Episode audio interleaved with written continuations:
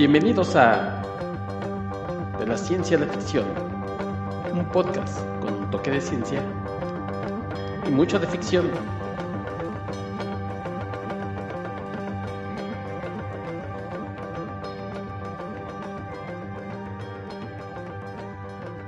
Hola, ¿qué tal? Bienvenidos a una nueva edición de su podcast de la ciencia y la ficción. Yo soy Héctor McCoy y los saludo como siempre, esperando que se encuentren muy bien. Y bueno, pues este programa es muy especial. Siempre les digo que es especial, pero no, de verdad, este es especial porque hoy me acompaña una persona que ya había yo eh, apalabrado, por así decirlo, desde el año pasado, antes de que empezara eh, este proyecto y demás. Y bueno, pues básicamente por mi culpa no, no había estado. Así que para mí es un gusto que, que por fin ya, ya yo he podido eh, traerla. Este, tuve que sacar la chiquera, obviamente. Y bueno, pues eh, déjenme, se las presento. Ella es física por la Facultad de Ciencias de la UNAM.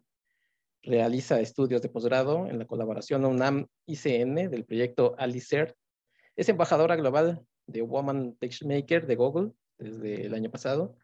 Y bueno, ustedes la conocen porque sale en la covacha. Ya lidera los covacharlas en estos temas ñoños. Y para mí es un gusto que esté conmigo Vanessa Ugalde. Hola, Van, ¿cómo estás?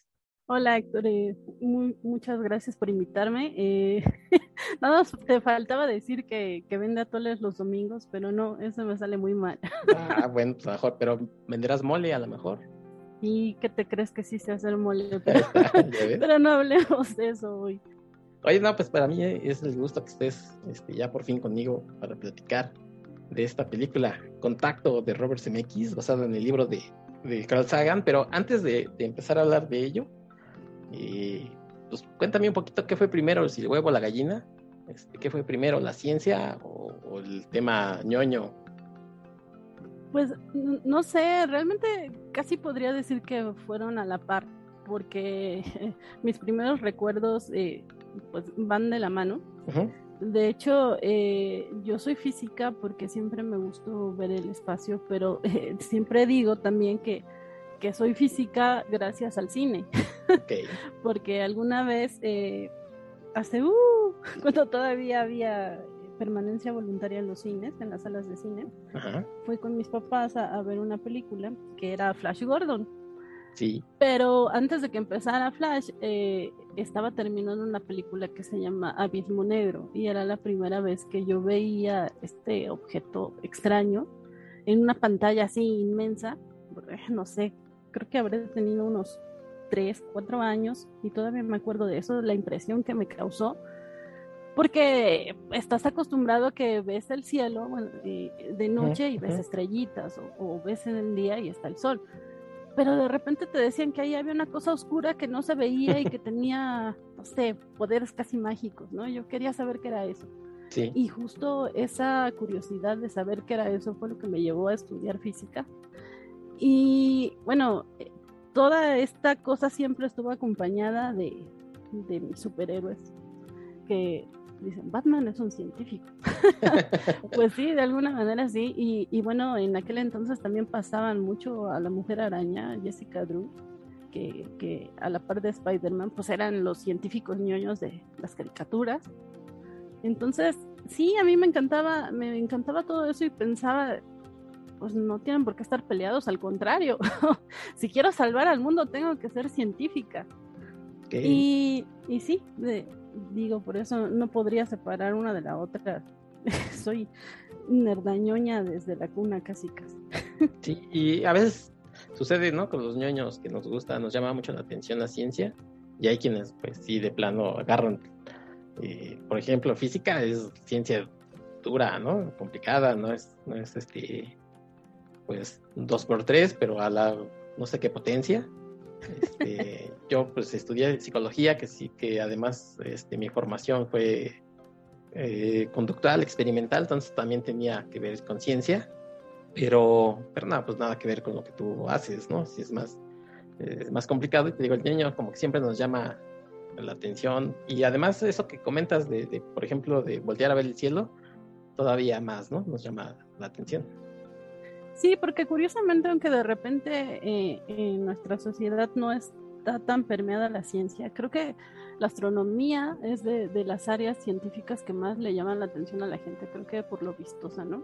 Porque las imágenes bonitas que ves en la televisión, en las películas, en las revistas o ahora en el internet, ¿no? Entonces, como que fomenta bastante la curiosidad en la gente y por lo mismo, eh, a lo mejor hay algunos fenómenos que, que la gente eh, tiene eh, más presentes.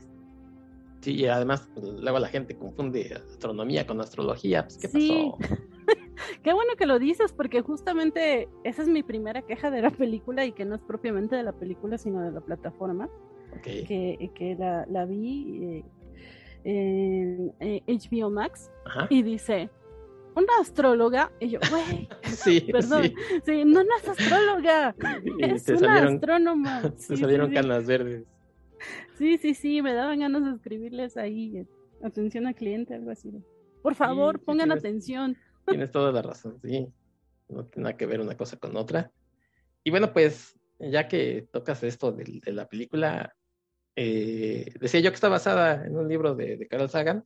Bueno, pues si hay alguien que, además la gente creo yo que conoce, es precisamente a él, que es un hombre de ciencia y astrónomo, astrofísico, este, cosmólogo, astrobiólogo, escritor, y sobre todo yo creo que, a lo mejor la gente no, no, no lo dice así, es divulgador, pero, pero sobre todo creo que él se dedicó a eso, ¿no? A divulgar ciencia y pues a lo mejor mucha gente le, debemos que nos guste más por, por ejemplo, por Cosmos, ¿no? Que, veíamos cuando éramos chicos y nos, no sabíamos o sabíamos o conocíamos de Carl Sagan por ello.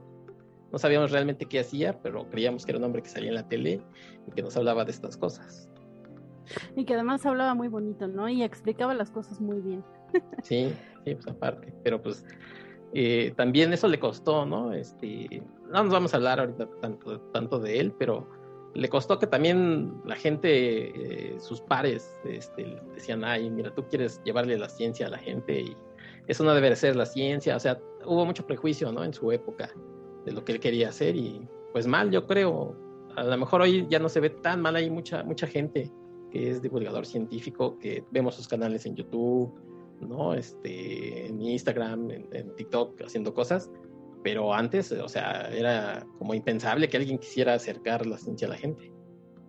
Fíjate que dices en su tiempo y no, de hecho todavía eh, a la fecha es algo mal visto. Eh. sí. La comunidad científica somos como entes eh, soberbios, la verdad hay que decirlo, y, y, los físicos sobre todo. Sí, cuando, cuando entré a la facultad, una de las primeras cosas que, que me llamó la atención es que las conferencias de introducción, el que después fue director de la facultad, eh, dio una conferencia preciosa que nos gustó muchísimo y le aplaudimos y nos regañó oh. y nos dice, no, ustedes no tienen que aplaudir, no, no han comprobado que lo que les dije es cierto. Además, no estamos acostumbrados los físicos a que nos aplaudan porque los físicos somos dioses. Y ok. y sí, eh, en realidad no, no todos los físicos eh, se sienten dioses, pero sí hay una gran cantidad de ellos que, que eh, se vanaglorean bastante. Y esta cuestión de la divulgación es de repente mal vista no tanto por el hecho de que se lo acerques a la gente, sino porque requiere mucho tiempo la divulgación. O sea, hacer buena divulgación eh, requiere que conozcas el tema, pero aparte que dediques horas en, preparar el material que vas a presentarle a la gente. Y pues esas horas que dedicas en preparar el material es horas que, que le quitas a la investigación que podrías estar haciendo en, en cuestiones duras, ¿no? Claro. Entonces, eh, sí, generalmente por esta cuestión de soberbia o un poco también por la introversión, eh, los científicos no suelen eh, hacer divulgación porque también somos entes raros que, no acostumbramos relacionarnos con los demás, somos bastante herméticos, cerrados. Eh. Esta imagen del ratón de biblioteca no es de a gratis, sí, somos solitarios en muchas ocasiones. Entonces sí es de, ah, pues se lo explico a quien se lo tenga que explicar, pero no me pidan más interacciones. Y de hecho, eh, esto de la divulgación de la ciencia eh, sí tendría que ser como un poco más eh, valorada y, y sí es necesaria porque por, por no darle el debido respeto, es que luego nos encontramos con titulares sensacionalistas o gente que dice cosas que nada que ver en, en, los periódicos, en la televisión, nada más por clickbait, ¿no? Entonces, sí, eso de que Sagan no era respetado porque sentían que le faltaba rigurosidad o que no era un científico real al final, pues sigue pasando. Y bueno, pues esto, esto que comentas que, a lo mejor no era un científico real, él también hizo varias cosas, ¿no? Este, trabajó en la NASA, por ejemplo, participó en las, en las misiones estas del Mariner a Venus. Bueno, por por lo, que leí un poco, al parecer tenían una idea equivocada de, cómo era Venus y con estas eh, misiones que se hicieron, pues se tuvo las conclusiones, ¿no? De, cómo eran las condiciones superficiales de, de, Venus precisamente, que no era cualquier cosa. O sea, por ejemplo, también preparó el primer mensaje físico en la Pioneer 10, con imágenes y sonidos y demás.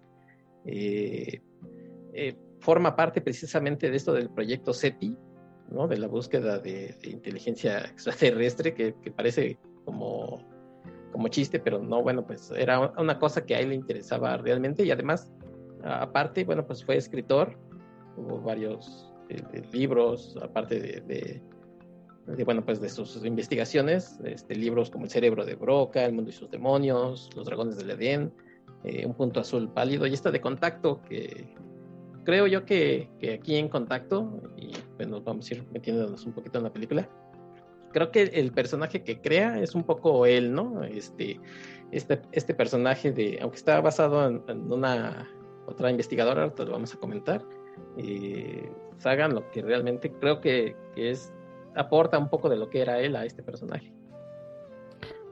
Sí, nada más un poco recapitulando lo que decías de, de Venus. Eh, sí, eh, eh, Venus tiene, recibe ese nombre justamente porque eh, se observa en el cielo como una de las estrellas, entre comillas, porque es un planeta, como una de las estrellas más brillantes.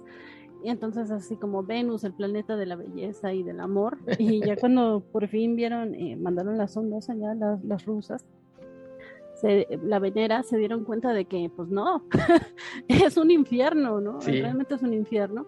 Y de ahí aparecieron bastantes eh, teorías sobre por qué la atmósfera de Venus eh, se presentaba tan con condiciones tan extremas. Y ese es uno de los aportes científicos más importantes que Sagan hizo, que él teorizó que, que la atmósfera de Venus eh, provocaba un, un, efecto invernadero así tremendo, uh -huh. que era lo que provocaba las altas temperaturas eh, en su atmósfera. Entonces, eh, sí, eso hoy en día ya lo podemos ver y, y, y nos suena bastante lógico, pero él fue eh, de los primeros en, en, mencionarlo, el primero que plantó la idea eh, sobre ese hecho. Sí, no, para que quede constancia, ¿no? De que no nada más era un cuate que leía y que quería decir, miren, este, esto, esto es bonito por esto, por esto, sino que también, también le macheteó sí, y, y, respecto a la película, ya como dices, sí, creo que Sagan era un tipo principalmente eh, optimista, era como bastante positivo eh, en su forma, en su concepción de la ciencia, en su concepción del mundo. Eh, diría que hasta cierto punto espiritual, pero no eh, como, como se puede, no con la acepción religiosa, claro. sino más bien como eh, pensarlo como un todo, ¿no? Eh, estás como en armonía con tu entorno y eso te crea como cierta espiritualidad. Entonces, creo que todos sus libros eh, trataban de proyectar ese mensaje y, y, esta chica en la película, Ali, uh -huh. eh, es justo atea, que no creo realmente que eso le hubiera gustado, eh,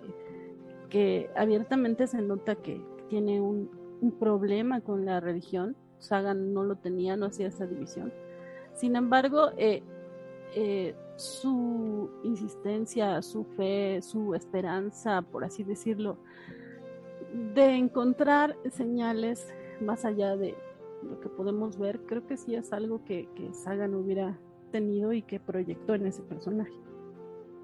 Sí, eh, el, el, este libro que él eh, escribió, Contacto, eh, lo tenía, digamos, eh, pensando desde los 70, más o menos, en los 80, eh, él quería hacer más bien un argumento precisamente para la película, Y finalmente, bueno, pues entre que estaba y no estaba, eh, terminó haciendo el libro y sale en 1985.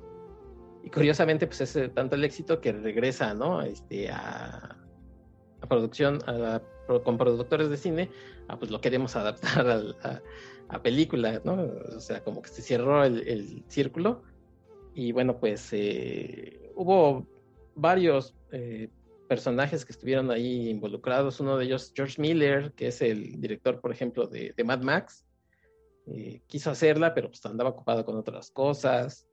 Después por ahí, este, incluso llegó, tiempo después llegó a demandar a, la productora así diciéndole, oiga, yo trabajé y al final me quitaron las cosas, este, ¿no? Todo un relajo ahí. Pero bueno, eh, en, hace hasta los noventas que le llega a Robert Zemeckis, este director, pues que ustedes conocerán por, por la trilogía de Volver al Futuro, por Forrest Gump, por Náufrago. Eh, él llega y bueno, pues dice, pues, yo la hago, pero déjenme hacerla a mi, a mi manera, ¿no? Obviamente. Y eh, ese eh, sale en 1997, ya precisamente la película, y ahorita, bueno, pues antes de que me digas en una manera así muy resumida si te gustó o no te gusta, qué tal la película, déjame te cuento de 1997 qué estaba pasando en el cine. Okay. Tú me dirás si, si alguna de esas películas te gustan o, no las has visto o te chocan. ok. Mira, se estrenó en 97, siete años en el Tíbet, con Brad Pitt, que creo que le costó que ya no pueda entrar a China nunca jamás. ¿No? Este, esta de lágrima fácil de La vida es bella, con Roberto ah, Benigni. No sé si esas películas te gustan o no te gustan, pero Quiera que la haya visto, si no, si no lloró, este, es de piedra. Eh, también se estrenó El abogado del diablo, con el Pacino, Keanu Reeves. Muy buena, sí me gusta mucho. Ah, mira. Eh, se estrenaron Volcano y Pico de Dante, que prácticamente son películas muy parecidas sobre volcanes. Entonces, ahí andaban mano a mano. Con Air, eh, Men in Black, con Will Smith. Oh. Esta, seguramente sí te gusta porque eres fan de Batman. Batman y Robin se estrenó en el 97. Sí, pese a que no es la mejor. que creo que a ti sí te gusta, ¿no? Híjole, no. ¿Te gusta Val Kilmer de Batman? No, pero este es de George Clooney. Ah, cierto, sí. sí. cierto. No, esta no. Esta no me gusta. Este... sí, es la de los batipezones. De hecho, ajá, de hecho te cuento que en mi... Bueno, los que no estén oyendo decir, ay, qué sangrón pero aquí en la este, cineteca de la casa es la única que no tengo de Batman. Ok. Sí, no, ni, ni, porque estaban baratas en algún tiempo la compré. Y ahora pues ya las puedes ver en streaming, o sea que pues ya. Y ahora están de remate. Casi te la regalan en la compra. Casi te la regalan, sí. Sí, sí. Bueno, se estrenó también, ya nada más unas cuantas más. Starship Troopers, eh, Contra Cara. Eh, Speed 2, que Speed 2 pues, se colgó ¿no? de la fama de, la primera con Sandra Bullock y Keanu Reeves. Sí, pero la verdad, porque yo la vi una vez y no. No, tampoco. a ver. Eh, el cubo, el cubo ya hablamos aquí en este programa con, con Alberto Calvo de, de, eh, Mimic de Guillermo del Toro. Spawn, este personaje de Todd McFarlane y Even Horizon, también una película ahí del espacio medio, medio rara. Entonces, bueno, pues contra esas cosas andaba ahí compitiendo contacto.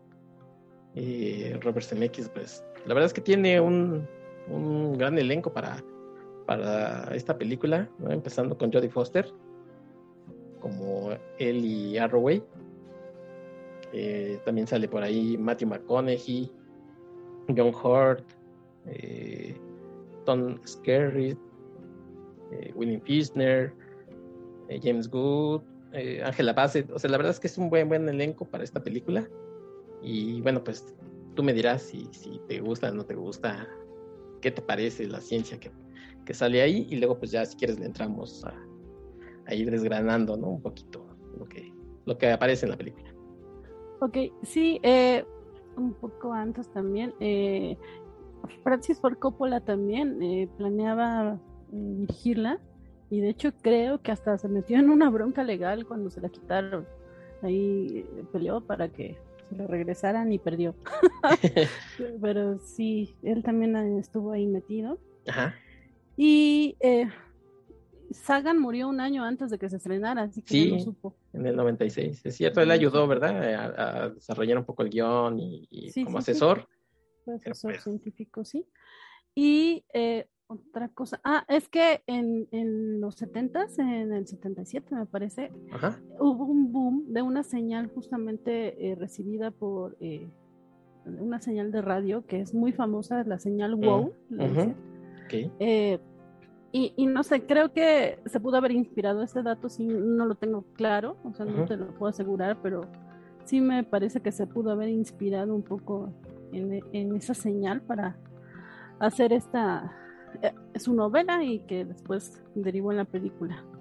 Pero. Eh, oye, oye, oye, y ahorita que, tocaste esto de la señal WoW, eh, bueno, pues esto se da dentro del, proyecto SETI, ¿no? Que están ahí, como en la película, pues es.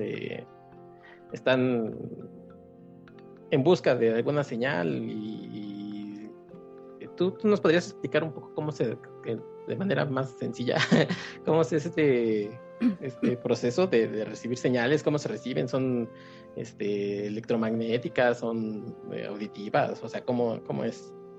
Sí, justamente es eh, el espectro electromagnético es muy amplio, ¿no? Vas desde eh, las emisiones radio, microondas, hasta ultravioleta, ¿no? Entonces, cada elemento, cada elemento químico tiene, le llaman su huella electromagnética, o sea, cada elemento radia, pues, eh, desprende como una señal fotónica que, es la que capturan eh, estas antenas de radiofrecuencia. En el caso de las antenas de radiofrecuencia son muy grandes y están diseñadas para eh, capturar las señales de radio, que son señales más cortas. Entonces, lo que hacen es que enfocas la antena, bueno, la diriges hacia cierto, cierta región en el espacio. Y conforme se va moviendo la Tierra, la rotación de la Tierra la aprovechan como para ir mapeando esa zona, ¿no? De repente cuando los científicos eh, tienen cierto interés por una zona un poquito desviada del eje en que lo están eh, manejando, pues sí rotan las señales, las antenas, perdón, y, van captando, pero eh, en la película vemos que están en, Nuevo México, que hay bastantes antenas eh, alineadas. Esto es como para maximizar la señal. Cada que cada onda, perdón, cada antena recibe un, solo punto en una sola línea. Eh. Entonces es realmente muy poco. ¿Esto se hace como, como si fuera un embudo o no? ¿O es independiente? Sí, sí, algo así. Sí, las capta, como dices, eh, como si fuera un embudo. Entonces, eh, cada una de esas antenas recibe una señal particular y después la suman para poder eh, tener una perspectiva más amplia.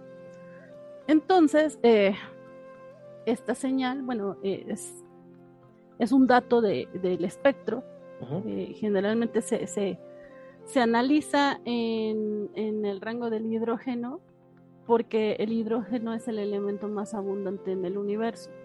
Entonces, generalmente tú esperarías eh, recibir señales de hidrógeno eh, fuertes de eventos masivos, por ejemplo, eh, una explosión de una supernova, un pulsar, todos estos fenómenos astronómicos emiten radiación constantemente. Así que no es difícil eh, recibir estas señales. Entonces, cuando tú le metes a, la computadora eh, eh, la señal que recibe, interpreta eso que, ese espectro, bueno, esa señal en el espectro, y tú a su, vez ya le diste como la codificaste, ¿no?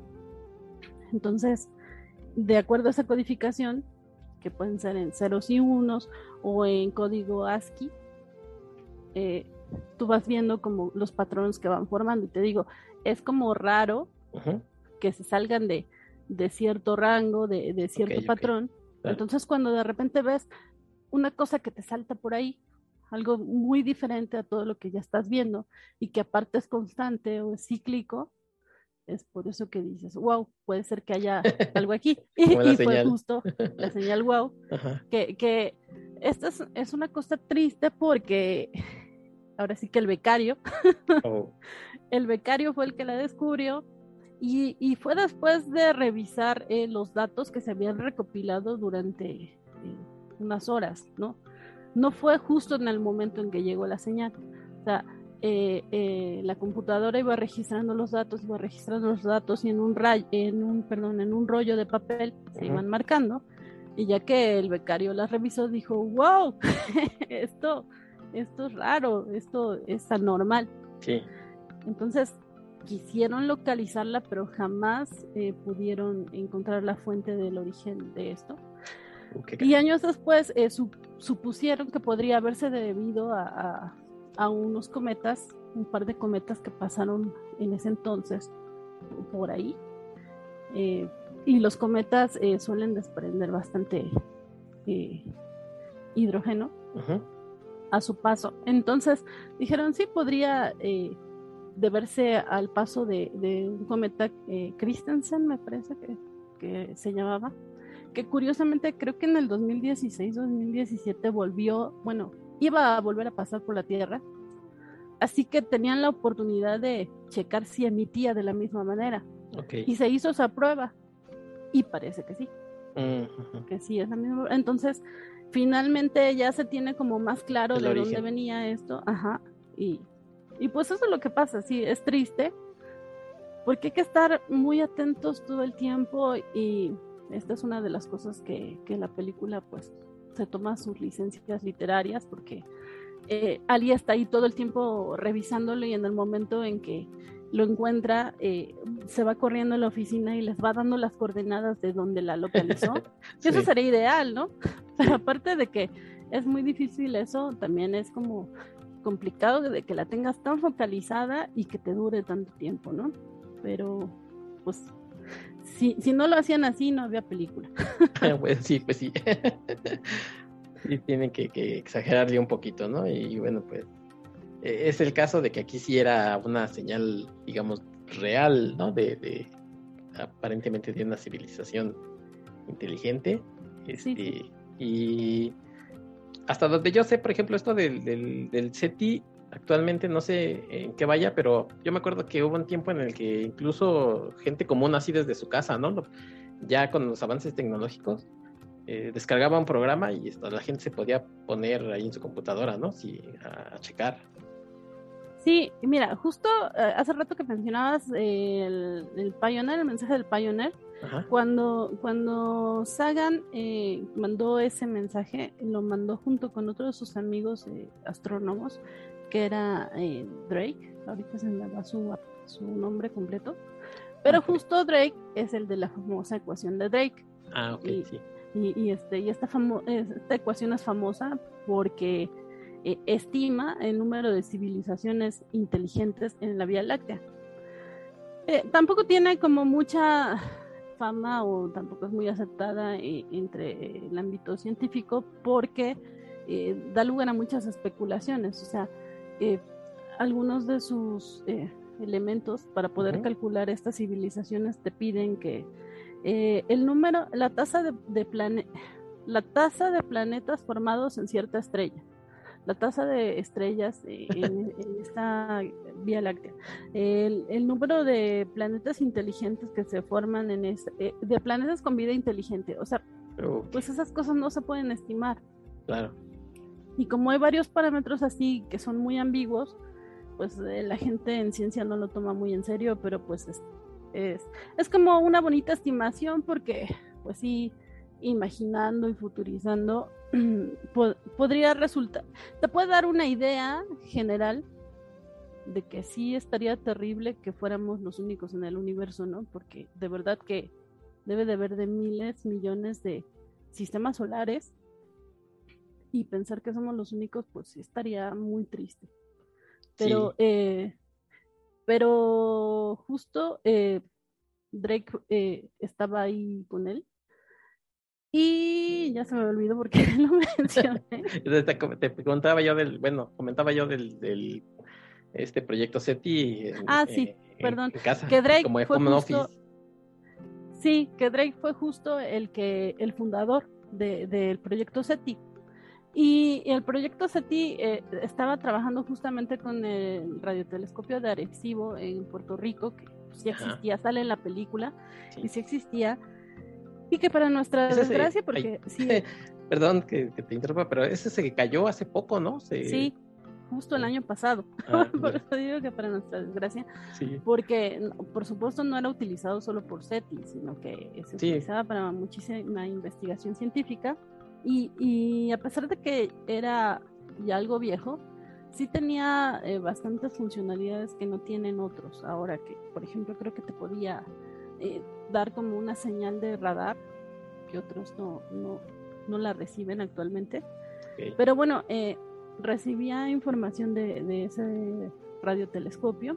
Y sí, como mencionas, el proyecto SETI Home, me parece se llama, se llama o se llamaba, porque también me parece que terminó el año pasado. Oh, Yo estuve formando parte de él también, que digo, eh, así como Kobe, pues está bien tener la mente abierta y si de repente recibes alguna señal extraña, pues ah, la pasas, ¿no? Entonces, sí, básicamente estabas en tu casa y, y te ponían eh, unas imágenes que hace cuenta que era como una radiografía donde veías una línea y te dicen, estas líneas son normales, si ves una línea que te parece un poco diferente, señálalo. Y no, la verdad es que era muy aburrido pues porque todo el tiempo era una placa negra o una placa con líneas que tenían que ser normales. No, nunca encontré algo así diferente. Sí, sí, sí. Bueno, pues es parte de la ciencia, ¿no? La, paciencia también. Y, y, bueno, también es una buena iniciativa porque de repente eh, hay muchísimos datos que analizar y, y, pues sí, por supuesto con las supercomputadoras puedes hacerlo hoy en día con el Big Data, pero pues también para ahorrarse costos y, y hacerle sentir a la gente que pertenece, pues nos hacen sus umpalumpas. y, y, eso pasa con el CERN, que actualmente tiene un proyecto así, también hay un proyecto de buscadores de pulsares, me parece, otro de agujeros negros y también había uno muy bonito que era para detectar tumores de eh, células cancerígenas. Y, y, sí, todos son más o menos de la misma fundación y, con esta misma idea. Entonces digo, eh, de repente sí tienen mala fama, pero pueden ser buenas iniciativas. Ok, bueno, pues entonces eso pasó con, con la señal WOW, con el proyecto SETI. Y pues regresamos a la película. Y ahora sí, dime, este, ¿Qué, qué, qué, le ves de bueno, qué le ves de malo? Me gusta mucho la primera parte, me gusta, por supuesto me gusta que sea una protagonista y que sea tan entusiasta y demás. Eh, no me gusta el final y tenía como serias dudas respecto a que si Sagan lo, lo escribió así o no. Creo que sí, sí es eh, muy parecido, salvo que el último capítulo se lo saltaron. Que, que la película termina como que ambiguamente, así como que pues ella se queda contenta con lo que descubrió y ya, ¿no? Y nunca sabremos qué fue lo que pasó. Pero en el libro, eh, aparentemente ella recibe otra señal y, y, en esta señal le dicen que tiene que, que analizar eh, el número pi y que hay un cierto momento en que se vuelve periódica la, la pues eh, la, secuencia de números de pi. Y que solamente solamente podría pasar eso con pi y lo dicen así como que los que los analistas de, la novela. Solo podría ocurrir eso si el el creador del universo fuera inteligente y así lo hubiera establecido. Entonces, entonces, ¿creías en Dios o no creías en Dios? ¿Creías que había un creador de todo o no? no, Y me pareció curioso que, la película no tocara ese tema porque te digo, al principio eh, es como bastante rigurosa científicamente. De hecho, eh, le puse pausa en, un par de momentos cuando eh, le explican qué es lo que qué es lo que están estudiando los otros y que y que dicen M87. Wow. M87 es el es el agujero negro del que recibimos la primera imagen. esa ah. que anda por ahí es de M87 desde entonces ya lo tenían en la mira. Sí. Y, y me gusta, eh, pues que ella tiene problemas con eso del financiamiento y, y demás. Por eso digo que Sagan era como un poco optimista y, creo que decía las cosas desde su perspectiva, porque me parece que no tenía problemas para que le financiaran cosas. Pero hoy en día sí es muy difícil encontrar financiamiento en la ciencia. Eh, y aparte es mucho más difícil hacer lo que ella hace de que, ah, si no les gusta, pues no importa, me voy a buscar inversionistas privados eh, y voy libre como el viento con mi investigación. No, si te tienes que sujetar a lo que te están diciendo las instituciones o las empresas, porque si no, pues pelas, ¿no? Entonces, creo que en ese sentido la película es muy actual y está muy bien retratado pero te digo, eh, la parte final sí es así como de... ¿En qué momento entramos al New Age? sí. Y el final te deja con cara así como de, bueno, y, o sea, era, creo yo que era complicado decir algo concreto, ¿no? Porque evidentemente hay una parte de, ciencia que, que, la sientes real, pero en la parte ya en la que hacen contacto y pues qué ibas a poner, ¿no? Si ibas a poner marcianitos verdes o o una civilización. O sea, yo creo que ahí es donde, bueno, pues ni modo, se tienen que ir por la, por la tangente de, que eh, Eli ve, no sé, algo que, pueda entender, ¿no? Y que, a lo mejor al momento de, que, tiene que explicarle a la gente qué es lo que vio, pues la gente también duda, ¿no? De, de ella. Entonces, esa parte, como dices, sí está así de, o sea, y luego, O sea, sí llegó algo, no llegó algo, este, pero, pero hay una parte muy padre, ¿no? Que es toda esta parte de, la ciencia que sí, que me parece muy, muy rescatable. Ahora, eh, hay un par de licencias que se tomó, eh, no sé si el guionista o el director, que no me gustaron, pero para nada, y, creo que obedece a, los parámetros de Hollywood y sí, no me gusta. Que es que una mujer protagonista no puede aparecer sola o con intereses propios. Tiene que salir siempre como que con su interés romántico, porque si no, que le restan fuerza o credibilidad, algo así, ¿no? El, el pseudonovio sacerdote este que sale en la película no existe en la novela. Sí, sí, no existe en la novela. Y la verdad es que yo lo odio mucho porque eh, todo el tiempo me parece que es como muy condescendiente y de hecho, eh, la, la, va limitando por su egoísmo. De, es que no quiero que te vayas. pues si la quieres. Sí, parece que también como que le está juzgando, ¿no? Desde su, desde su púlpito de, padre. Sí. y al final pareciera que él es el que gana. O Parece que sí. al principio sí pareciera que, que te están tratando de, de, poner como este cuestionamiento de que qué importa más, la ciencia o la religión y todo el tiempo lo llevan como que en equilibrio, ¿no? Como que ah, los dos son igual de importantes. Pero ya para el final de la película pareciera que te dicen, no, ¿ves? ¿Ves cómo si era importante la fe? ¿Aprendiste, mujer? Sí, sí, sí, tienes toda la razón. Mira, este, vamos a tratar de, explicar un poquito la película para quien no la haya visto, bueno, pues spoilers. Eh, en ese, la historia pues de Ellie Arroway, ¿no? Este personaje de Jodie Foster, que desde niña, y eso creo que es, sí está muy padre, muy, muy bonito, que, que le gusta ver el cielo, ¿no? Le gusta este, voltear hacia el cielo, y sobre todo apoyada por su papá. Este, para ella es una figura muy importante. Y también le gusta esto de, la, de, las radiocomunicaciones, ¿no? Comunicarse a la distancia con la gente. Y bueno, pues eh, ella va creciendo y de pronto, bueno, pues un día hay un accidente con su papá eh, digamos, accidente, me refiero con su salud, fallece y bueno, pues Eli termina convirtiéndose en astrónoma, ¿no? No sé exactamente cuál es su, su especialidad, pero bueno.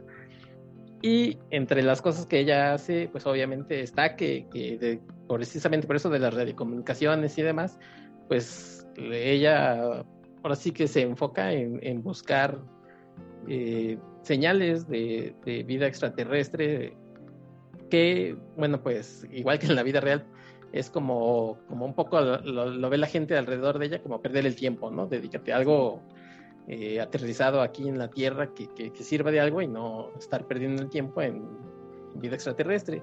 Finalmente, bueno, pues por su carácter, ella logra estar en uno de estos eh, grandes eh, lugares de, para poder investigar, que, que, decías tú que es Arecibo, que es un lugar que, que sí existía, que se hacía eh, investigación, y le quitan el apoyo a un, personaje este, que es, digamos, el, director de todas estas cosas, le quita el apoyo, la única opción que tiene es irse a Nuevo México a, a checar, bueno, pues desde otro lado, ¿no? Finalmente, eh, estando trabajando ahí, en, Arecibo conoce a, este personaje de, Palmer, de Matthew McConaughey, que, le dice, bueno, pues este, eh, esto que haces es muy interesante, pero pues desde el punto de vista teológico también tiene implicaciones, ¿no? Este, que si se descubriera algo y cosas así. Y bueno, pues por ahí tienen un, un, romance, este, quedan muy impresionados uno del otro, y ella se va a Nuevo México a trabajar y estando en Nuevo México es precisamente con un equipo de, investigación ahí medio peculiar que incluye, bueno, pues este, algunas personas que ya conocía, como este personaje de William Fishner, que curiosamente se llama eh, Ken Clark, no sé si, si fue adrede, pero bueno, es eh, este, invidente, ¿no? Entonces él confía, ella confía mucho en él, porque bueno, pues tiene como esta sensibilidad por ser invidente, pues que, que le ayuda. Y ahí es donde descubren esta señal, ¿no? Que, después se dan cuenta que no es cualquier cosa, sino que es cíclica, hacen las investigaciones correspondientes y bueno, pues llega la, gente, llega gente, este señor que era director, ahora sí ya se aparece por ahí, así de, a ver, este, mi equipo, pues ¿cuál mi equipo es usted? Es Gandaya, ¿no? Llega gente de, de, seguridad nacional, así de, a ver, a ver cómo que, que llegó una señal, ¿no? Este, se van con el presidente, porque pues, es una cosa importante. Curiosamente, el presidente que sale ahí es Bill Clinton y, a la Casa Blanca no le pareció mucho que, apareciera Bill Clinton porque no le pidieron permiso a la imagen, pero bueno.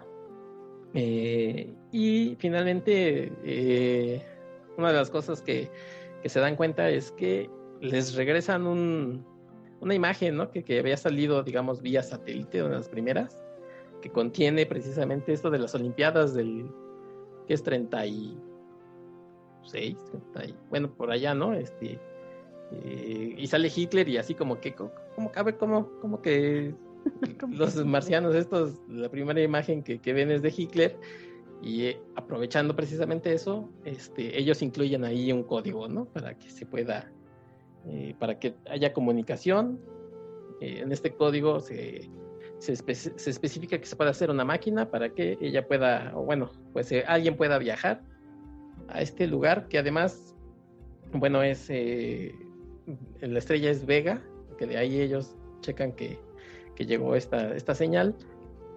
Y como bien comentas, bueno, pues durante todo esto está esta discusión que, que, que, para mí es como un conflicto entre ciencia y religión, ¿no? Medio filosófico.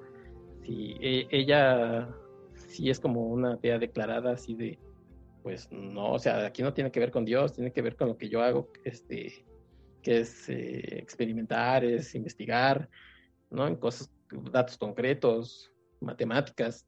Y por otro lado está este personaje que decimos de, de Matthew McConaughey, que pues obviamente es un teólogo con bastante influencia en la Casa Blanca, que le dice, sí, pero pues todo eso lo hizo alguien más, ¿no? Alguien más grande, o sea, pues Dios. Y como tú lo comentas hacia el final, cuando ella tiene una experiencia que al parecer viajó a este lugar y es cuestionada porque dicen, sabes que estuviste como que fuera de, nuestros instrumentos un minuto, no pudiste haberte ido a ningún lado, le hacen ahí una especie como de juicio, de careo, así de, a ver, pues, cuéntanos, ¿no? Tienes pruebas de lo que estás diciendo, que, que, que, fuiste hacia otro lugar. Y ella dice, pues no, solamente mi experiencia, ¿no? Eso es lo único que tengo, y él, él se le se le queda viendo como diciendo, ah, ¿verdad? ¿Verdad que también la religión es nuestra experiencia y es lo bonito? Y es donde efectivamente creo que ahí es, pareciera que él es el que gana, ¿no? Y, y ella como que pierde un poco. Pero bueno, la película está entretenida, está, creo yo que es muy interesante hasta cierto punto, ya lo comentas, y hay otro en el que sí creo que no, no concreta, ¿no? Algo, pero, pero en, forma general me parece que es una película muy, muy interesante. Sí, eh, eh, y polariza opiniones, ¿no? De repente hay gente que, que, dice que es fan de Hueso Colorado de Sagan y dice, no, Sagan debía de haberla odiado porque él tiene muchísimos más datos eh, concretos, científicos en, su libro y aquí pues casi lo tachan de, pues, de fanático religioso, ¿no? Y hay otra gente que pues no se lo toma tan en serio y que dice, ay, sí, la novela de Sagan, y aparte se la dedica en la película, entonces, ay, qué lindo. Entonces, pues sí, a, mí como dices, me pareció que tiene buen ritmo porque es larguísima, dura dos horas y, media.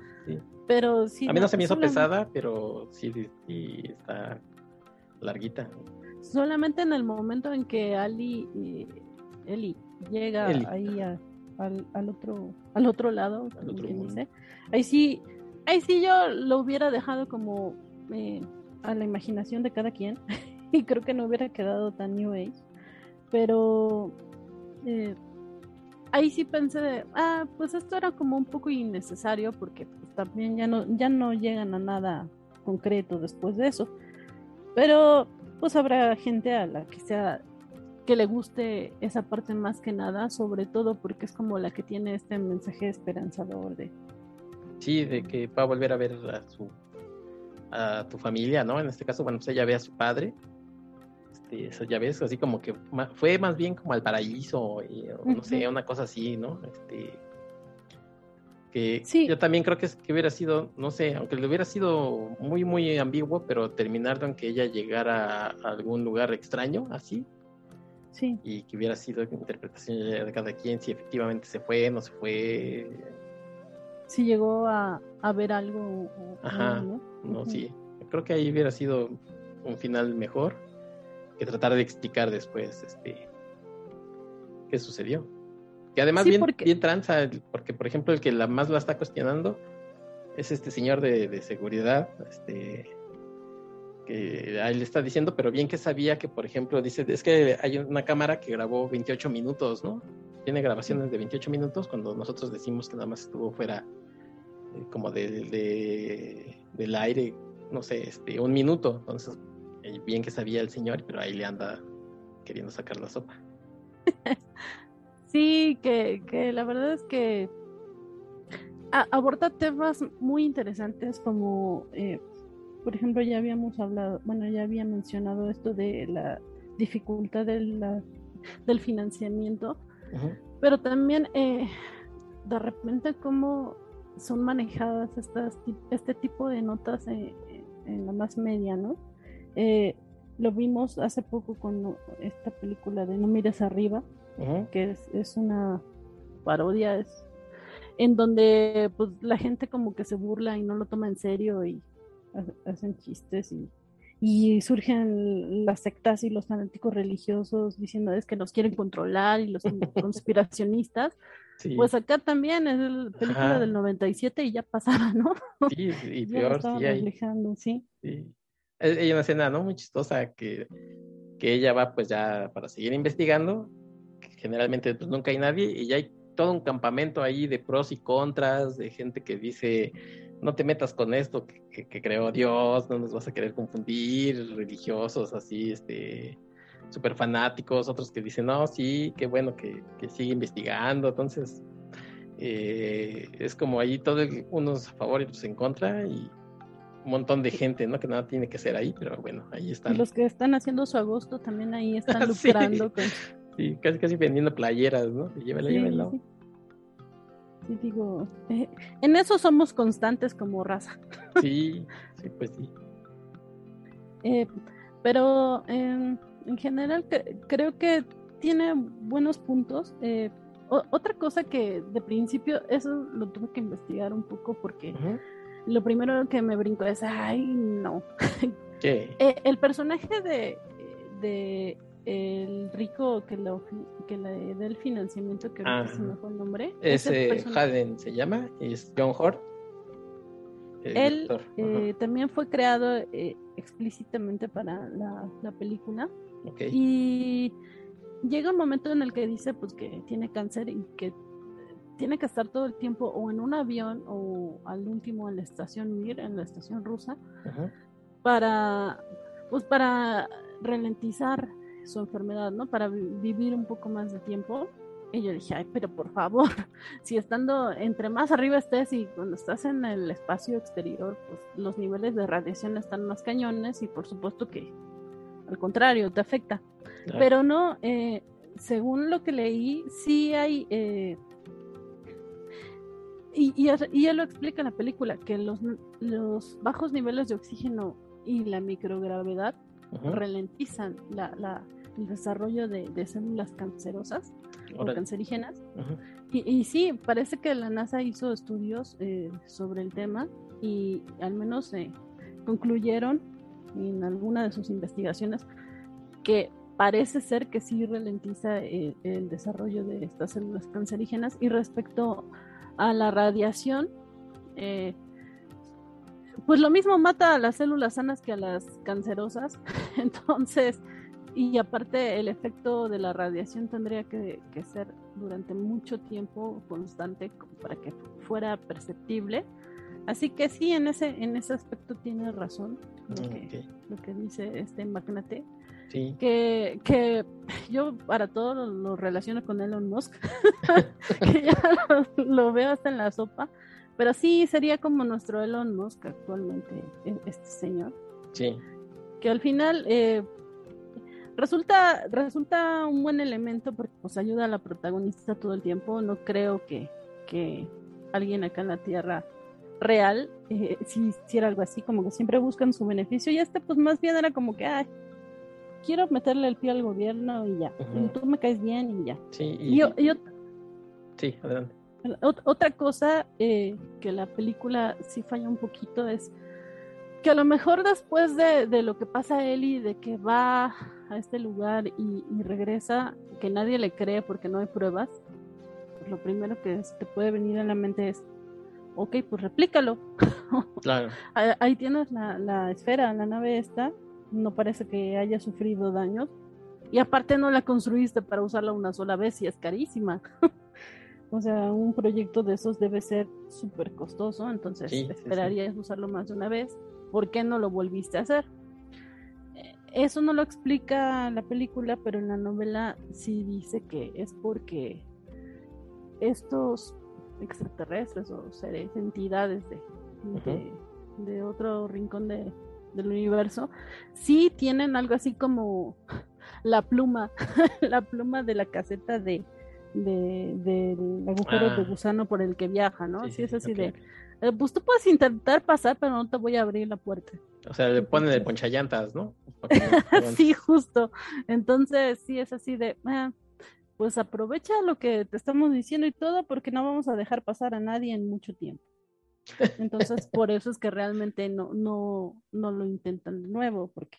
O sea, era un boleto de ida y, y este, sí, aprovechalo tú y ya. Y, y, otra cosa es que en la novela también eh, son cinco personas las que hacen el viaje, porque a ah. Sagan le interesaba eh, promover mucho la cooperación eh, de investigación entre los diferentes países, sobre todo Estados Unidos y, Rusia, que son los que en ese entonces tenían más conflicto. Sagan sí pugnaba por decir, y, y lo vemos en este video del punto pálido azul, pues somos un solo planeta, somos una sola especie y tenemos que jalar parejo porque estamos en el mismo barco, ¿no? Entonces él sí, en todos sus libros, eh, sus ponencias y demás, trataba de enviar este mensaje como unificador, pero pues en ese sentido la película sí lo hace bastante mal porque al contrario, parece que es así, la superioridad gringa como siempre. Entonces, pues sí, solo, solo esos pequeños detalles, pero creo que en general para está bien y yo entendería, digo, tal vez no que lo viera una niña, una niña y se emocione porque es muy larga y seguramente a la media hora ya perdería el interés. Pero a lo mejor sí alguna preadolescente, adolescente, no sé, alguien que está como interesado en la ciencia, creo que es eh, un buen elemento para que se emocione y para inspirar, ¿no? Que sobre todo eso es, esto es algo que Sagan tenía mucho y que sí, de alguna manera sí, la, la película sí, sí lo nota. A lo mejor yo sí soy más quisquillosa porque ya he visto, como le dice este director de, de división que, mencionas, que es como el malo de la película, el mundo no se maneja así. Y tiene razón, el mundo no se maneja así. Esto de que la hacen a un lado y demás, sí pasa mucho en la vida real. Sí, es de las cosas que, que dan más coraje, ¿no? Que, que los llevan a la Casa Blanca para explicar qué es lo que pasó y ella se prepara y todo.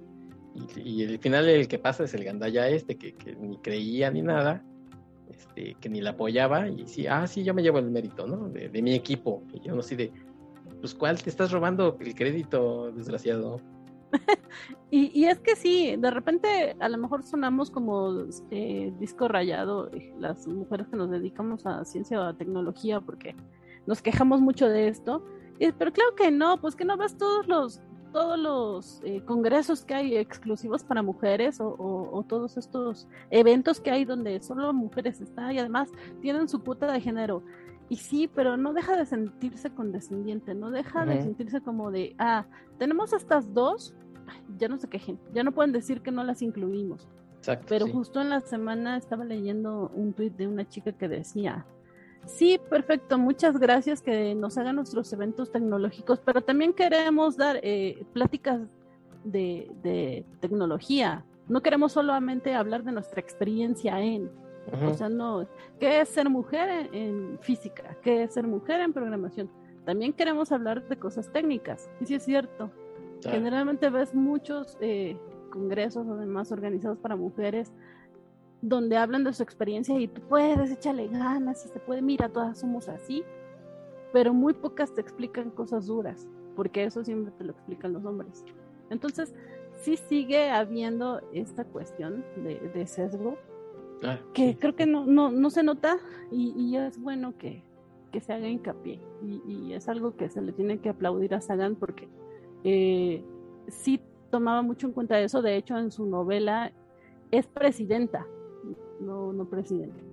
Ah. Entonces, eh, después de todos estos pequeños eh, cambios que parecen eh, poco significativos, sí me queda un poco la duda de si a Sagan le hubiera gustado realmente la, película. Sí sí se tomaron algunas libertades como esto que, que dices, eh, porque además en la historia de la ciencia hay un montón de ejemplos, ¿no? En los que mujeres este, tuvieron descubrimientos, hicieron el trabajo complicado y al final, este, pues no les dieron el crédito que, o, se les se sigue sin darles el crédito que se merece. Y puedes decirme, a ver, si, o, te pueden decir, a ver, cítame cinco.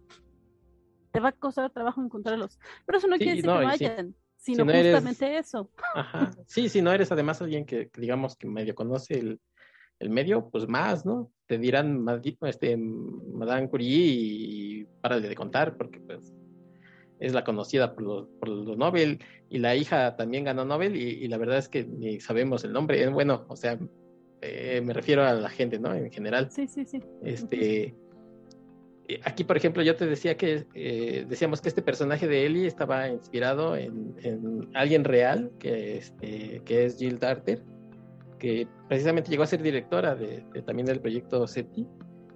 Y sí se nota, ¿no? Que, por ejemplo, aunque yo al principio decía que, que, Sagan le había dado muchas de las características y cosas que, yo creo que él pensaba o que, decía, pero sí, se, sí es... Eh, interesante que sea una mujer la protagonista. Eh, no puede uno decir, ah, bueno, es, es una mujer y, puede ser como intercambiable, ¿no? Este, que fuera hombre o fuera mujer. No, yo creo que sí es de las películas en las que sí hay una diferencia de que sea un hombre o una mujer. Que la mujer sea protagonista sí marca algo interesante para la historia, no nada más es una casualidad. Sí, bueno, yo, yo también lo pienso así, pero, pero pues yo qué te puedo decir porque soy mujer, a lo mejor los hombres lo verían distinto, pero es bueno saber qué opinas lo mismo. no, pues, pues, sí, este, yo creo que sí es, eh, porque hay veces eh, que, solamente, no sé, eh, en películas, ¿no? Ponen que la presidenta y tú dices, bueno, pues, no hay ninguna diferencia el género, ¿no? Que, que lo sea o, tal, tal, este, no sé, personaje, puede ser hombre, puede ser mujer indistinto, no pasa nada. Aquí yo creo que sí, sí se nota para bien y para mal que, que sea protagonista. De hecho, y perdón que la mencione de nuevo, esta de No mires arriba, que Meryl Streep eh, es la presidenta. Creo que ahí sí también podría haber sido intercambiable. De hecho, dicen mucho que su personaje se basa en Donald Trump. Sí. Eh, entonces sí, podría haber sido un hombre o podría haber sido ella y, pues sus actitudes son las mismas. Pero acá creo que sí, sí era importante que fuera protagonista en lugar de, o sea, femenina en, lugar de, sí, sí, un hombre. Sí, tienes, este, toda la razón, ¿no? Del personaje. Ahí próximamente vamos a estar haciendo un programa este, eh, de No mires arriba. Próximamente se los, se los, adelanto, sí, ya tengo ahí con quién voy a platicar de la película. Conocido suyo de, todos los programas. Y este, pues hablaremos de ello. Pero oye, aquí ya para ir este, pues cerrando un poquito la película, eh, tú que, que, le sabes a estos temas, eh, la estrella de la que, o sea, del sistema o, de donde llega la señal que es Vega, es una estrella que está a 25 años luz, pero no es la más cercana, ¿no? La más cercana, digamos que nuestra vecina eh, galaxia, ¿cuál es? Próxima Centauri. ¿Que está a cuánto? Ay, creo que a 10. Ahorita te busco el dato. El, punto aquí es, por ejemplo, de, de ahí o sea, sabemos que no hay que no podríamos encontrar nada. Eso es a lo que yo voy. Pues mira, justamente eh, las cosas más cercanas son las que primero se escanean para, para, para, revisar a ver si, si te puedes encontrar algo. Hasta el momento no hemos encontrado eh, nada eh, cercano en lo que se puede se puede mapear. Porque mira, por ejemplo, te hablaba de, de que el eh, la fotografía del agujero negro que tenemos es de M87, sin embargo M87 no es el agujero negro más cercano a nosotros. Nada más era como eh, porque es el que mejor se iba a ver, ¿no? O algo así. Sí, sí, justamente. El más cercano a nosotros es el que está en el centro de la Vía Láctea. Ajá, ahí eh, yo no, pero... Pero, pero ese, pues justo estando tan cerca como que nos... nosotros... Sí, algo así. Entonces por eso había que, buscar en uno que, tuviera mejor ángulo, por así decirlo. Entonces, ¿Más, fotogénico? Sí, sí, justo. Entonces, pues eso pasa también con algunos eh, sistemas cercanos, bueno, que, hipotéticos sistemas cercanos, y, y es, la detección de, planetas actualmente es como más indirecta, no es como que voltees el telescopio y, ay, mira, ahí hay este, tres cuerpos eh, circundando una estrella, ¿no? Eh, más bien es como esta cuestión del espectro electromagnético es bien importante porque todo el tiempo estás recibiendo señales, eh, ya sea en, en, luz visible o en microondas, en radiofrecuencia, todo el tiempo estás recibiendo eso eh, en diferentes rangos del espectro y, lo estás comparando. Entonces, lo que hacen los radioastrónomos o cosmólogos, dependiendo del área, es que dicen, voy a estudiar eh, el sistema Vega durante dos años. O yo sé que tiene cierto ciclo, que, que cada 10 años da vuelta a, su estrella principal. Entonces lo voy a ver durante 10 años y voy a estar registrando eh, a ver si hay algún cambio en su espectro. Y de repente, eh, si notas que, que, en cierto periodo eh, baja su espectro y luego en otro se vuelve constante y luego en ese mismo periodo, cuando vuelve a pasar por el mismo periodo, vuelve a bajar. Entonces empiezan a, deducir los investigadores que algo ahí está tapando la luz, o, la luz o la emisión que está, que recibiendo, eh, la está bloqueando y por eso no estás recibiendo la misma cantidad que, acostumbras recibir. Entonces empieza a teorizar que, que se trata de, de algún planeta que está rodeando a esa estrella y empiezan a partir de ahí a hacer otro tipo de análisis.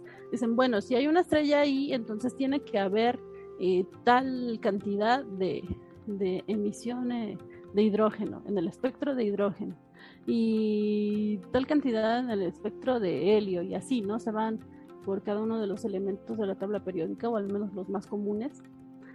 Y respecto a eso ya te van diciendo, eh, sí, pues sí, son los niveles estimados para que exista en un planeta, y sí, y tienen ciertos rangos. Entonces, si están en el rango eh, de concentración para un planeta, ya te empiezan a decir, sí, eh, Vega tiene un sistema solar que lo está orbitando, que consta de tres planetas. Eh, aquí estoy diciendo datos a lo tonto. Un supuesto, sí. Sí. bueno, Trappist One o algo así, que, que, es otro de los que encontraron recientemente.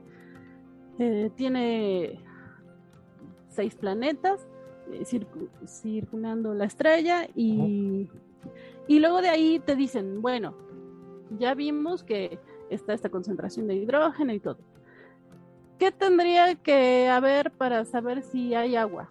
Pues tendría que ser esta concentración de H2O. Y para que hubiera esta concentración, tendría que, que emitir en este nivel del espectro. Entonces, todas esas cuestiones son indirectas. No es que realmente estés viendo con un super telescopio, ay, mira, hay una bolita girando y hay agua. claro. Sino es, todo por esta cuestión de espectroscopía que es súper importante en, cosmología, en astronomía, porque es, es una de las fuentes de datos más importantes con la que trabajan actualmente. Órale, qué, interesante, porque pues sí, uno se imagina que eh, cuando hablan de telescopio, pues así de ahí, si hay alguien está ahí con su ojo, ¿no? sí. Le de quedar hasta marcado allá, este, como cuando uno va aquí, o si alguien tiene un telescopio, pues está viendo, ¿no? La luna, o, así. Este, pero pues no es, no es exactamente lo que, lo que se hace para, para ver eh, otros sistemas, o planetas, o estrellas, demás, ¿no? No es así el trabajo. Sí, y, de hecho muchas veces haces como las simulaciones o las animaciones, ¿no? De repente es de los datos que obtuviste de, de, espectroscópicos, los, los haces que una computadora los traduzca, y les das, como te digo, ciertos valores para que vayan creando imágenes. Entonces es así como te das una idea de cómo se vería, el tamaño que tendría y todo esto. Por eso fue tan importante esta fotografía del agujero negro, que no es una fotografía así como tal de una cámara, pero sí es como lo más aproximado, porque no es una cosa indirecta, sí es como la luz captada, bueno, o, la radiación captada por, por muchos telescopios en muchas partes del mundo. Entonces, eh, pues, pues sí, es, es como a veces pareciera que estás trabajando con fantasmas. Oye, pero todo esto que, cuentas, pues lo hace un equipo de efectos especiales, ¿no? Porque pues, en realidad eso no existe, la Tierra es plana. Sí, sí, ya sabemos que si nos vamos a, la orilla del mar, a la orilla opuesta, nos vamos a caer. Híjole. Y ahorita que mencionan los efectos especiales, Creo que es algo que, tiene muy bien la película y también leí que pues son ocho estudios de, efectos los que se encargaron de, hacerlos. El, inicio, ¿no? Es así muy precisamente como muy de cosmos, ¿no? Este como viaje que se va alejando de, la Tierra y, los sonidos y en fin, este, creo que para su tiempo fue como una de las escenas este, de CGI pues, más complicadas que se habían hecho por el tiempo y por que quedara bien se sigue viendo bonita, sí. Y otro aspecto que, que sí es, eh, pues muy preciso, pero no es recomendable es en esta escena, la última escena que va a tener eh, Ali Eli con su papá cuando van a ver la lluvia de estrellas y que tienen dos telescopios ahí, es lo menos recomendable en una lluvia de estrellas. O sea, eh, verla con telescopio, porque tienen un rango tan limitado el lente, o sea, que de por sí es difícil ver una estrella fugaz si no estás en un lugar con las condiciones adecuadas. Y luego te cierras el campo de visión ah, a, lo de, lente de tu telescopio, pues no, está difícil. A menos de que dejas ahí tu cámara toda la noche grabando algo así, no, no es recomendable para nada. Bueno, pero ahora ya se puede, ¿no? En, ese entonces pues, no creo que hubiera cámaras que, estuvieran conectadas. Ah, sí.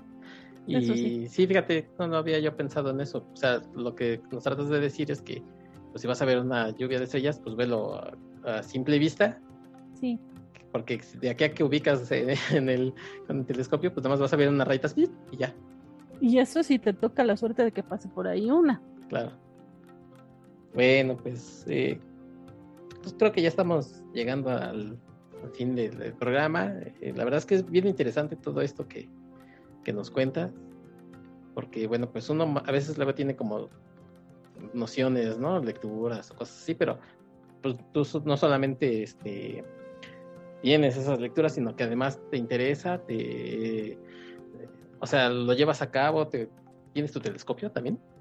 Sí. Sí, sí. Y entonces, pues no, pues yo la única vez que, he visto un telescopio de cerca, precisamente hace dos años, este, antes de la pandemia, fui ahí a la UNAM, había una de estas jornadas, ¿no? De, astronomía y demás.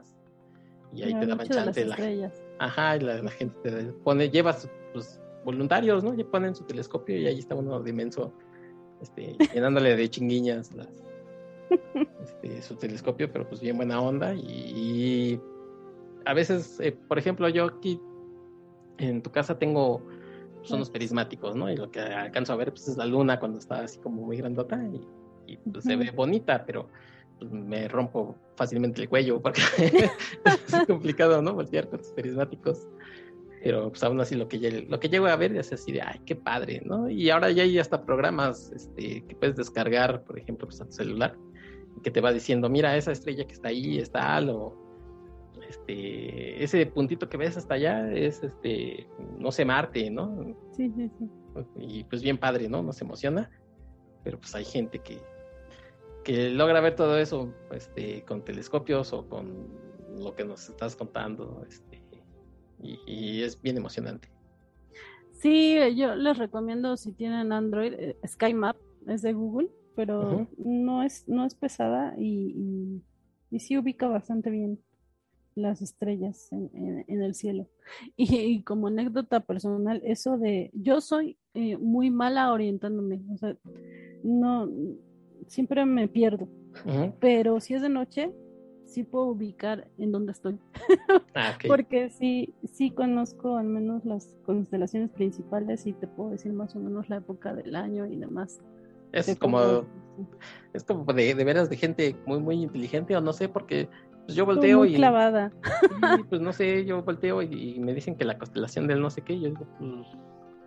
A pesar, bueno, eh, existe esto de la contaminación lumínica, ¿no? Que vemos pocas este, estrellas y demás, pero bueno, cuando tenemos medio suerte de que está despejado el cielo, este, dices, pues yo ni veo ahí, veo puntitos, pero no, no sé cuál, ¿Cuál constelación de qué? sí, de muy clavados. También uno tiene ahí unos libros y cosas, pero yo por más que le leo no le entiendo, la verdad. Necesito que alguien me explique. Y bueno, pues este, pues para eso también estás tú y yo sé que en, tus redes sociales tienes redes sociales en donde a lo mejor la gente quiere ir a preguntar eh, alguna cosilla, no sé, eh, algún, como por ejemplo esto del programa que puedes descargar o algún tip, no sé, a veces este, en tus redes también dices, ¿saben qué? Esta noche, ¿no? Va a haber algo, algún evento astronómico. Entonces, bueno, pues si nos quieres decir tus redes sociales para que la gente que le interese vaya y se contacte contigo. Sí, muchas gracias. Pues eh, sí, en Elizabeth Ugalde, arroba Elizabeth Ugalde, eh, me encuentran en Twitter, que es principalmente donde estoy. la mayor parte del tiempo. De repente sí me ausento y a veces hablo mucho de cómics o de cosas de la vida ñoña por esto que hago en la covacha. Pero, pero sí, como dices, cuando va a ser lluvia de estrellas o algún fenómeno astronómico importante o algún evento relevante científico, creo que ahí sí suelo hablar un poco al respecto y también pues tengo una cuenta como de divulgación que se llama particularmente eh, en Twitter. Okay. Eh, es arroba particularmente. no, me, alcanzó para la E. Todavía debes dar una letra, yo creo. Particularmente, guion bajo. Ese es de Twitter y en Facebook está como particularmente física porque parece que en Facebook si no le ponía física, este, pues como que sentían que era un nombre muy muy genérico y lo sé que es genérico. Ah, ok. Pero bueno, ahí sí subo a veces cosas de chiste de ciencia que igual ni nadie me entiende. Pero también las noticias relevantes ahí, ahí están. Ah, pues ahí está para que te vayan a, visitar. Y yo pues agradecerte que la verdad que hayas, este, ya por fin eh, te hayas dado la vuelta aquí conmigo de la ciencia de la ficción. Yo espero que no sea la única vez que estés por aquí, sino que más adelante estemos platicando, pues ya sea de películas así que tengan que ver con astronomía o cualquier otra cosa que ya sabes que, que aquí ñoñeamos. Así es que, bueno, pues muchas gracias por haber estado y aceptar, haberme aceptado la invitación. Al contrario, muchas gracias a ti. La verdad es que a veces eh, yo sí soy bien nerda, pero de repente no me gusta mucho hablar de nerdeces porque siento que la gente se aburre. Entonces ahora, ahora te tocó, te pues tocó que me explayara y podría haberlo hecho más, pero sí ya no quería abusar. Así pues que muchas gracias por darme el espacio para hacerlo. Pues vas a tener este, más chance adelante, ¿no? Ya, ya tenemos por ahí otros temas de los que vamos a platicar. Así es que, pues, espero que tiempo y oportunidades haya. Y bueno, pues yo también agradecerle a la gente. Ya saben que nos pueden dejar cualquier comentario de la ciencia de la ficción en Twitter, en Facebook. Eh, también, pues ahí en Evox hay una cajita donde nos pueden dejar comentarios, eh, pueden calificar el programa eh, con, con, una manita, pues, se pueden suscribir. En Spotify también ya pueden calificar el podcast si les gusta, si no les gusta, si es la primera vez que lo escuchan y, les llamó la atención, pues déjenos algún comentario. Y bueno, pues eh, ya llevamos cuarenta y tantos episodios, así es que pues yo no tengo más que agradecerles que nos hayan escuchado y ya van pues por haber estado aquí. Y bueno, pues eh, les dejamos con musiquita para que se vayan eh, pensando en el cielo y, y las cosas que pasan por allá arriba o allá abajo. Muchas gracias a todos. Bueno, vámonos. Adiós.